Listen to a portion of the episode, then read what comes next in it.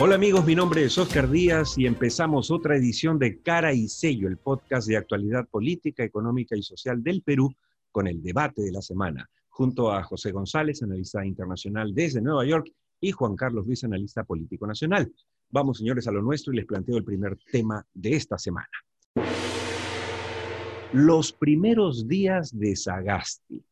El señor Sagasti llega a la presidencia, juramenta, la gente aplaude, regresa el alma al cuerpo, pero ayer, para sorpresa de tirios y troyanos, inicia una poda, ¿no es cierto?, en, la Policía Nacional. Entonces ya hay discusiones de, oye, se le pasó la mano, no que iba a administrar la crisis, no que iba a ser, iba a ser el muertito. ¿Qué pasó, Juan Carlos?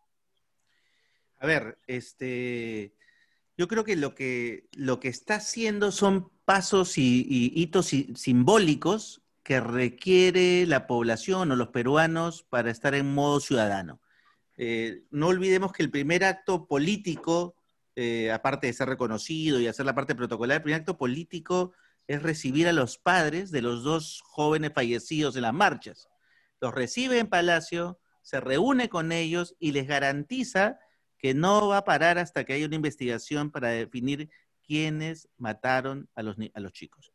Y, acto seguido, un acto, un acto simbólico, pero en este caso un acto político, descabeza a la Policía Nacional, por, además como una responsabilidad política, más allá de si conocemos cuál fue la responsabilidad de la investigación, si fueron ellos o fueron otros terceros, que hay, unas, hay varias hipótesis al, respecto. Ahora, ¿tú crees que ha sido un mensaje político el que ha querido dar Sagasti o será que esto es Basombrío parte 2? Hablo de esto porque recordemos que el ministro Basombrío, ministro del Interior, en el inicio del gobierno de PPK, hizo otra poda importante y su viceministro es el actual ministro del Interior.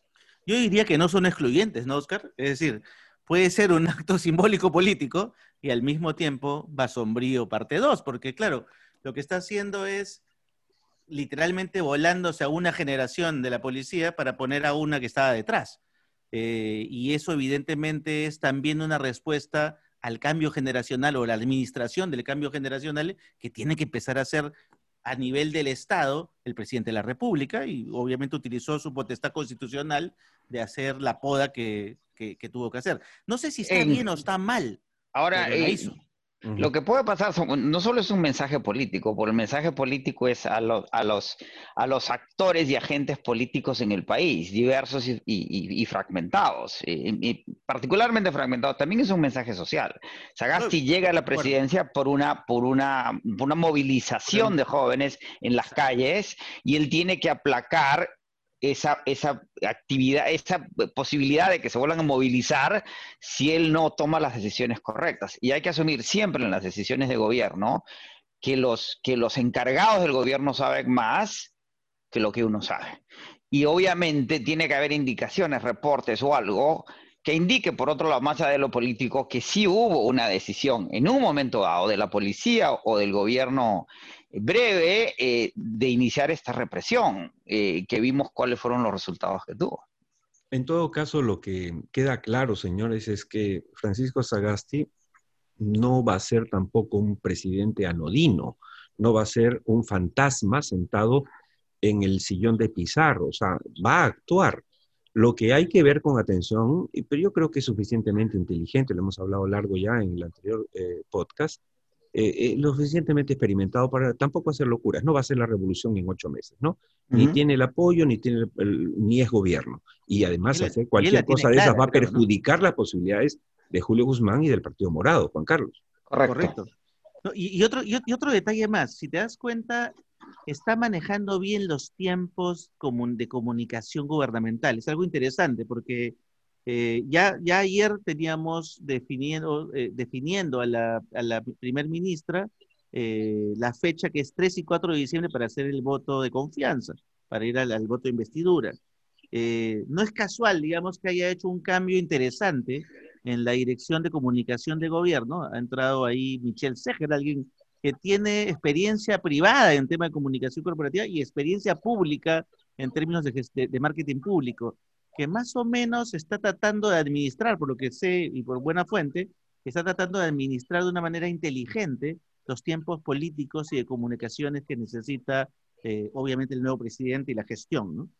Creo que, es algo muy interesante. Va a ser muy importante cómo se maneja el tema comunicacional eh, en estos meses, porque estamos en campaña electoral, eh, resulta que el presidente es, era o es, hasta que se, se, se haga efectiva su renuncia, parte de la plancha del Partido Morado, que tiene opción, y parece que más ahora en esta coyuntura, tiene, un, tiene oposición, ¿no es cierto?, este, mayoritaria en el Congreso. Entonces, es un tema que hay que manejar este, con, mucho cuidado.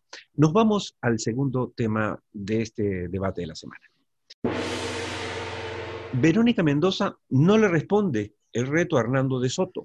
No sabemos si por cálculo político o por simple temor a ponerse frente al único peruano, economista peruano, que ha ganado nada menos que el premio Milton Friedman, que es el previo al Nobel. Para que la gente sepa, cuando uno gana el Nobel, recibe no solamente el, aplauso, recibe entre uno y uno medio millón de dólares. Cuando recibe el Milton Friedman es la mitad. O sea que para que tengan una idea. Pero, ¿qué pasa? ¿Qué crees tú, este Juan Carlos, que está pasando antes de escuchar a José? Yo creo que jamás le va a responder. Yo creo que Verónica sabe que sin discutir acerca de la Constitución del 93, de cómo cerrarla, por qué cerrarla, por qué cambiarla, o si hacer ajustes o no, eh, en toda discusión o debate con un Hernando de Soto, ella va a salir perdiendo. Y Hernando de Soto sabe que como su candidatura no es que esté pegando ni con moco, no pega, no pega, entonces necesita pegarse a alguien que generacionalmente le permita entrar al ruedo y demostrar lo que sabe, evidentemente. Pero pero yo creo que, yo creo que Verónica eh, en ese sentido es mucho más astuta políticamente y yo creo que ya aprendió de su última experiencia cuando quedó tercera y pudo casi, casi, casi pasar a la segunda vuelta. Este, y creo que ahora va a ser bastante más cauta. Acá la, que tiene más que perder es Hernando, evidentemente. Y ya sabemos que, los premios Nobel no necesariamente tienen un buen futuro en la política, ya le pasó a Vargas Llosa antes de serlo, ¿no? Claro, claro. Este no, es el país de los... claro, no, no, yo estaba, estaba hablando simplemente para que, para que eh, nuestros escuchas supiesen que, que Hernando no solamente no, tiene ese perfil y que Verónica lo sabe. Entonces, este, y ahora, no sé, José, eh, tú conoces también y has seguido a Hernando de eso, pero no sé, no sé si estaría tan seguro de que Hernando de Soto le gane un debate políticamente en la, escena nacional a Verónica, porque si un Hernando de Soto empieza a hablarle como si le hablara a Margaret Thatcher, posiblemente ella termine volteándolo. Y no, no solo eso, la, derrota de, Donald Trump en las elecciones del 3 de noviembre, reconocida finalmente, medio reconocida ayer, indica que hemos llegado al, fin del ciclo que precisamente funda Friedman.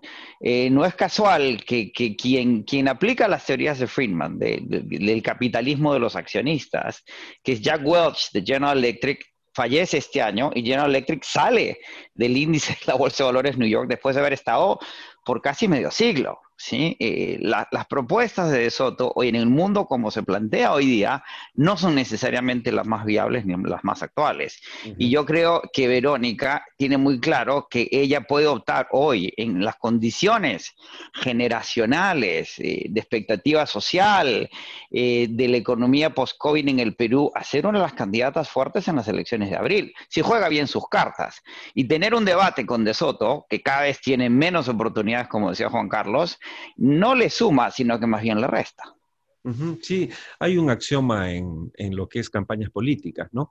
El que está delante no le pierde más que el que está atrás en, una, en un debate, en una polémica. Eso le pasó, recordemos, a el error a la perdedora consuetudinaria que es la pobre este, Lourdes Flores, que debería ya escribir un libro oficial de cómo perder las elecciones, ¿no? Este, porque es una y no morir en el intento. Exacto, es una experta, ¿no? Eh, pero ella, uno de sus errores en una de las campañas, no recuerdo ya cuál, pero efectivamente eh, comete el error de polemizar con alguien que estaba detrás de ella. Lo único que hizo fue sumar, eh, trepar a ese candidato. Pero nos vamos al tercer tema de hoy porque hay una noticia bastante importante para el mundo. Y es que está confirmado que todo Estados Unidos tiene COVID-19. ¿Y quién mejor para contarnos la realidad al minuto que José González desde Nueva York? José, ¿Qué está pasando realmente en Estados Unidos? Eh, estamos llegando, la segunda ola ya llegó a los Estados Unidos. Tenemos, eh, ayer tuvimos 187.744 casos a nivel nacional, para que tengan una idea. En la etapa abril eh, mayo, que fue el pico anterior, llegamos a 60.000 diarios y ya la expectativa es que estamos a puertas de tener un invierno negro eh, como lo señala el, doctor Fauci, que podríamos llegar a 400 mil casos en febrero. Recordemos que la pandemia es cuestión de, de, matemática, es una proyección geométrica. Así es. Y, ya hemos llegado... pero eso ya no es una ola, una segunda ola, es un tsunami. Sí, claro, y, hemos, y estamos ya, un, eh, eh, hemos tenido un día que tuvimos 2.000 víctimas en un día, estamos en un promedio de, ayer tuvimos 911, estamos en un promedio de 1.000, que es el que el número que teníamos en abril-mayo, con la diferencia que es a nivel nacional y ya estamos llegando a niveles de saturación hospitalaria en distintas en distintos lugares del país. Esto eh, en función además de lo que, de lo que se llama eh, eh, saturación del COVID psicológica, personalmente, estamos aprendiendo a vivir con la, con la epidemia sin ser totalmente conscientes de su dimensión. Y como se ha diluido a nivel nacional, focalmente no se siente igual. Ahora, en el caso de la ciudad de Nueva York, que llegamos a tener eh, un niveles de contagio de 2.7, 2.9 en abril-mayo, ya estamos por encima de 3, que eso es lo que se llama el ratio de contagio. Habíamos bajado a 9 y lo que sucede siempre es que cuando relajamos eh, las normas de, distancia social, mascarillas, y nos volvemos a juntar, es que la, infección regresa. La infección siempre regresa cuando nos volvemos a juntar los humanos. Entonces, este plan de abrir y cerrar la economía tiene implicancias múltiples, entre ellas económicas, que han puesto, que han puesto a, la, población en, muchos niveles de ansiedad. Y no hay forma que las vacunas, que ya tenemos tres vacunas con niveles de eficacia muy altos, vayan a poder administrar ese contagio, sino hasta el tercer trimestre, efectivamente, sino hasta el tercer trimestre del próximo año. Eh, y, recordemos, por otro lado, que eh, eh, Donald Trump pierde la elección por su mal manejo de la epidemia y hoy día los Estados Unidos demuestran con 257.991 víctimas a la fecha y 12.430.825 casos confirmados, que hay que multiplicar por los no confirmados, que el mal manejo de la pandemia, la ausencia de liderazgo, hace que la situación sea peor.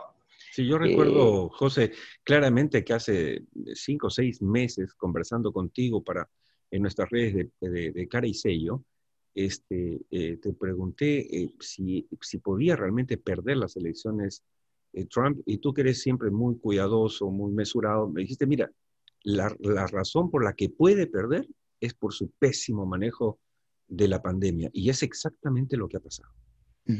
A esa velocidad, José, vamos a tener que pedirle visa a los norteamericanos para entrar al Perú.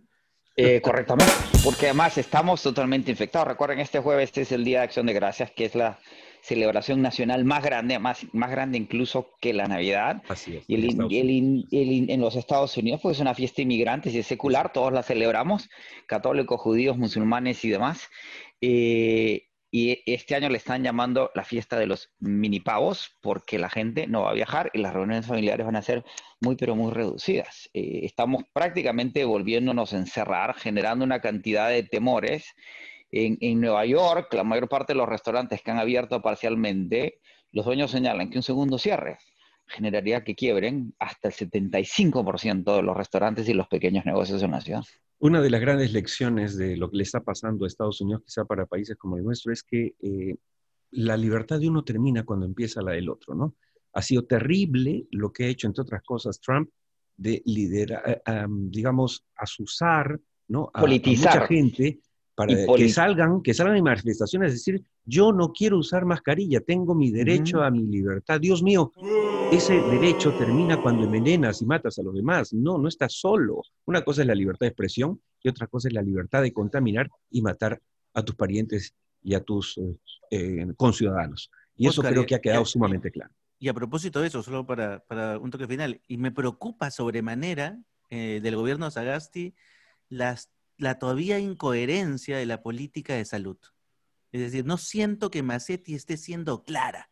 Es un tema que creo que debemos apuntar porque yo no siento que siga habiendo coherencia, las medidas siguen no, no teniendo mucho sentido, abres unos sectores, no abres otros que podrían estar abiertos igual. Eh, y no hay hasta ahorita. Siguen hablando bien de, la, de la vacuna eh, Pfizer y que ya viene un lote, no es cierto en invierno, pero, pero ya hay varias voces que dicen, lo cual es cierto, que es la peor opción en el sentido de su factibilidad para distribuir, porque el Perú necesitaría, no sé cómo lo van a solucionar, ojalá que se solucione, que tiene que estar bajo menos 70 grados. ¿Dónde en el Perú, Dios mío? Habrán dos sitios donde exista esa temperatura. ¿Cómo se va a guardar 9 millones de vacunas a menos 70 grados? ¿Dónde? No, y el problema, Oscar, es que las vacunas no se pueden transportar por vía aérea por precisamente las condiciones de temperatura. Tienen que ser por barco en containers especiales que son más caros que las propias vacunas. La logística ya en, los Estados Unidos se está cuestionando. Lo bueno es que la, la última vacuna, la de AstraZeneca Oxford, es una vacuna eh, que no requiere esas condiciones, que es tradicional, pero no es tan eficaz como las otras dos, que sí tienen que ser congeladas. Y, creo que la lección eh, que hay que aprender de Europa y los Estados Unidos, y que aplica a América Latina porque somos sociedades con movilidad, a diferencia de aquellas sociedades que han podido controlar el contagio porque tienen un esquema distinto como China, es que la segunda ola viene. La segunda ola es inevitable. Y hay que prepararse de cara a la segunda ola, porque si no, y, lo advirtieron los epidemiólogos en los Estados Unidos por meses, y la politización de, las mascarillas y la distancia eh, propiciada por el presidente saliente es lo que hace que estemos, eh, como decía Juan Carlos, metidos en un tsunami en lugar de una ola razonable. Y con esa reflexión nos vamos. Gracias a José González y Juan Carlos Ruiz. Esto fue todo por hoy en Cara y Sello, el podcast de actualidad política, económica y social del Perú. Recuerden que nos encontramos en cualquier momento en Spotify o iTunes, salvo mejor opinión.